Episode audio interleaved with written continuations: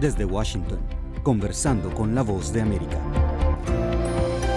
Bienvenidos a nuestro podcast, soy Judith Martín y hoy continuamos con otro episodio especial de análisis cuando nos acercamos al tercer año de la guerra en Ucrania. El 24 de febrero de 2022 el Kremlin emprendió una ofensiva a gran escala sobre su país vecino y todavía hoy continúan desarrollando su misión de anexionar territorio ucraniano con el uso de su arsenal militar. De forma inevitable lo que sucede en Europa del Este tiene un impacto en el resto del mundo y para comprender qué ha cambiado desde ese 24 de febrero de 2022, tengo el gusto de dar la bienvenida a Ruth Ferrero Turrión, experta en relaciones internacionales y profesora de ciencia política en la Universidad Complutense de Madrid. Ruth, gracias por su tiempo para conversando con la voz de América. Hola, ¿cómo estáis? Quisiera empezar resaltando que a rasgos generales, esta guerra ha profundizado una brecha que si bien ya existía, ahora ha alcanzado una nueva dimensión. Las relaciones entre Occidente y el bloque del Este con China y Rusia. ¿Estamos ante una rotura irreparable de los lazos entre estos dos frentes?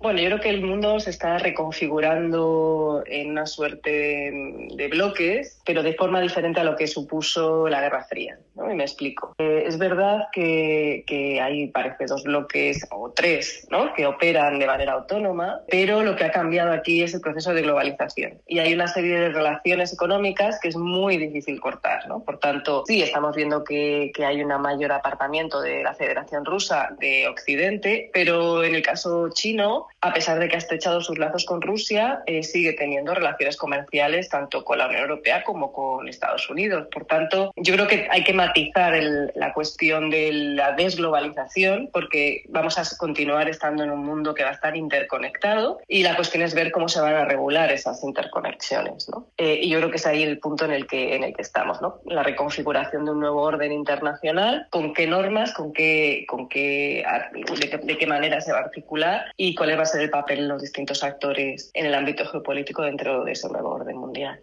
Y Ruth, corrígeme si me equivoco, pero en los primeros meses e incluso en el primer año del conflicto, parece que Europa medía de forma muy precisa sus palabras y acciones, evitaba que Rusia pudiese señalar directamente al bloque comunitario de participar en la guerra. Sin embargo, ahora existe la sensación de que algo ha cambiado y desde Bruselas incluso planifican la adhesión de Ucrania, han iniciado las negociaciones. ¿Cuál es su lectura sobre este tema? Bueno, yo creo que desde el primer momento la Unión Europea se posicionó de parte. Eh, no tanto como para decir que se involucraba en la guerra, pero sí que planteó cuestiones de entrada desde el 1 de marzo eh, de, de, confrontación con, con, Rusia, ¿no? Uno se posicionó con el eh, actor más débil, en este caso Ucrania, en contra del actor que había vulnerado el derecho internacional. Yo creo que eso fue desde el inicio. Lo que ha sido más novedoso ha sido cómo se ha mantenido la Unión en el posicionamiento a la hora de, de aprobar paquetes de sanciones por parte de la Unión Europea contra la Federación Rusa con el fin de presionar para que cambiase, digamos, el, el rumbo, algo que, que, bueno, pues todo el mundo sabía que eso no, que no iba a suceder. Por tanto, el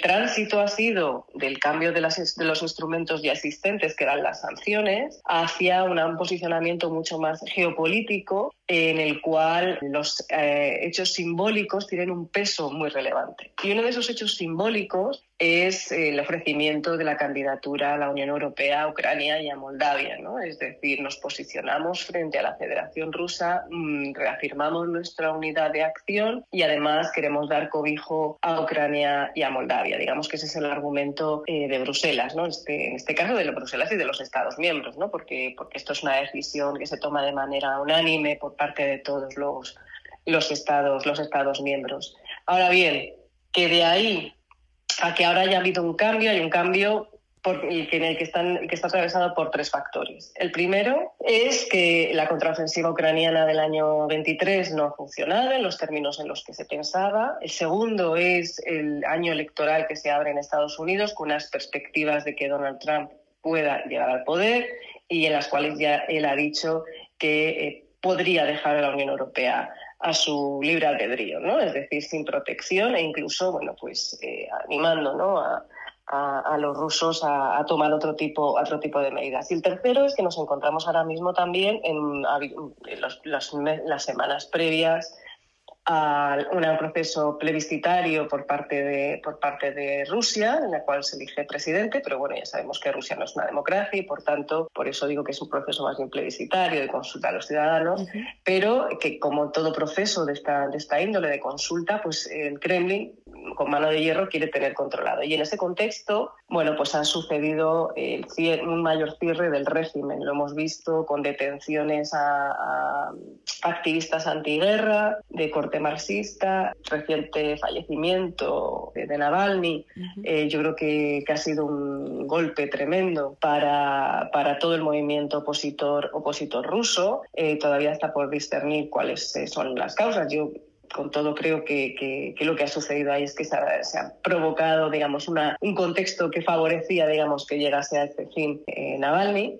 Y a partir de ahí también estamos viendo con como la Unión Europea lee con gran preocupación, sobre todo la salida de Estados Unidos o la potencial salida de Estados Unidos del marco de seguridad europeo. Y es ahí donde mm, se están realizando los discursos en, esta, en, esa, dirección, ¿no? de una mayor necesidad de rearme. Incluso la, la presidenta de la Comisión, von der Leyen, ha dicho que iba a crear un comisariado de defensa, algo que es inédito porque la defensa no está supranacionalizada.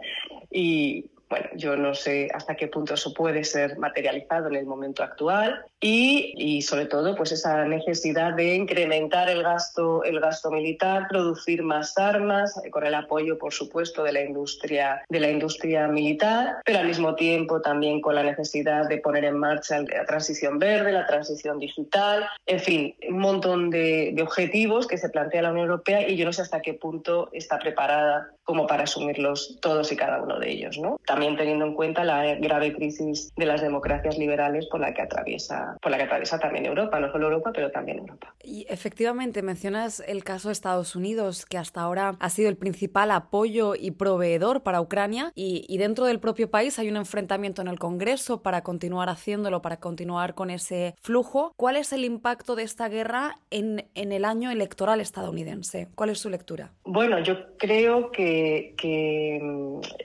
lo que, lo que estamos viendo es cómo se ha desviado parte de las armas que podrían ir, y los, y los fondos que podrían ir destinados a Ucrania hacia, hacia Gaza para apoyar al aliado norteamericano, que es Israel. Eh, y yo creo que, que si nos fijamos en, en, lo que dice la opinión pública norteamericana, en el, en el marco republicano apuesta por la, por la, posición, por la posición de Trump muy claramente. Eh, es verdad que hay algunos republicanos que, que, se resisten, digamos, a esa posición de retirada de, de retirada de, Ucrania. Eh, pero son los más. Y además lo que nos encontramos es con que la política de Estados Unidos en Gaza está penalizando también a Biden. Eh, hay una un fuerte componente también de, crítica, digamos, por parte de determinado electorado al presidente Biden en relación con la actitud que está tomando Estados Unidos en, en relación con la cuestión de Gaza. Ucrania queda, ha quedado hasta estas últimas dos semanas, diría yo, en la que estamos viendo una mayor contraofensiva por parte de los rusos, estaba como más diluida, es verdad que se estaban aprobando los distintos paquetes, aprobado en el Senado, pero tiene que pasar el Congreso. Y luego también teníamos bloqueado un paquete similar en el marco, en el marco europeo. Pero todo esto son paquetes que tendrían que haber salido ya para que hubiera llegado a tiempo la munición y las armas al frente ucraniano. Eh, lo que puede suceder es que nos encontremos en, en noviembre con una victoria republicana en manos de Trump, en el cual o bien los rusos hayan controlado la totalidad del Donbass y plantear algún tipo de, negociación y en la que Estados Unidos decida también retirarse de ese marco de seguridad europeo. En ese caso, la Unión Europea tendría un papel muy complicado porque enfrentaría muchos dilemas, porque su propia industria armamentística no va a llegar a tiempo a, sustituir la maquinaria de guerra norteamericana y además eh, eh, se encuentran también que va a haber elecciones al Parlamento Europeo en el mes de, en el mes de junio, en el cual las fuerzas reaccionarias son, eh, pues están con unas perspectivas muy favorables ¿no? de, tipo electoral. Es decir, no contarían tampoco con la ayuda de las opiniones públicas en ese, en ese sentido. Por tanto, una situación muy complicada para la, la Unión Europea que bueno, tendremos que ver si continúa con la doctrina implantada hasta ahora de eh, seguir con Ucrania hasta la victoria final o si finalmente, como ya empezamos a escuchar en algunas columnas de opinión y incluso algunos eh, mandatarios, pues a lo mejor ha llegado el momento de sentarse a negociar. ¿no? Antes de que se vaya a Estados Unidos. Em, en tanto, Ruth, y ya para terminar, según señalan algunos gobiernos europeos en las últimas semanas, Rusia estaría rearmándose para enfrentarse a un choque bélico con Occidente en la próxima década. ¿Cómo podría revertirse esta situación o asumimos que es un destino prácticamente inevitable? Bueno, a ver, Rusia se está rearmando porque eh, se encontró con una guerra que no pensaba que fuera tan larga. la estrategia rusa era de una guerra quirúrgica, de acabar cuanto antes con la influencia occidental en Kiev y se dio con un muro no le, no no le salió su plan, su plan A, que era esa, esa, intervención quirúrgica, y por tanto ahora vemos que ya llevamos dos años de guerra, de guerra en Ucrania, eh, para la cual pues no tenía tampoco suministros. Pero ya el año pasado el presidente Vladimir Putin inició ¿no? la puesta en marcha de una economía de guerra en Rusia. Yo no tengo tan claro que eso sea para el enfrentamiento con Occidente. Yo creo que esto es un discurso que es, es, verdad que se, está, que se está dejando caer por parte de, digamos, los más halcones de la parte occidental, eh, pero si nos fijamos en, lo que han sido las ambiciones rusas en términos territoriales a lo largo de la historia, eh, no parece que, primero, tenga la capacidad militar suficiente en términos convencionales de avanzar más allá de Ucrania y, en segundo lugar, estratégicamente tampoco se le ve con ambición de atacar, por ejemplo, los bálticos, que es algo que se está diciendo de manera recurrente, como los, los, rusos son conscientes de la maquinaria militar que tiene la OTAN. Eh, y no están dispuestos a ir a un enfrentamiento directo con la OTAN.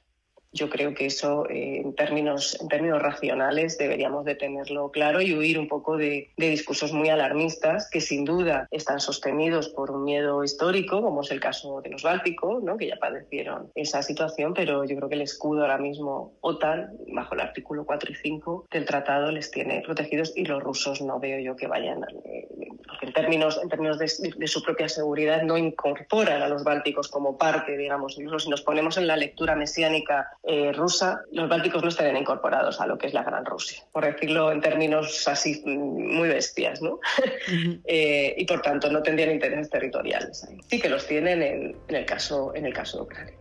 Ruth, gracias por cada una de sus respuestas y por atender una vez más a la voz de América. Muchas gracias a vosotros por llamarme. Y a ustedes, estimados oyentes, gracias por su sintonía. Recuerden que de lunes a viernes encontrarán nuevas entrevistas en nuestro canal de YouTube, así como en las plataformas de podcast de Apple. Hasta la próxima emisión.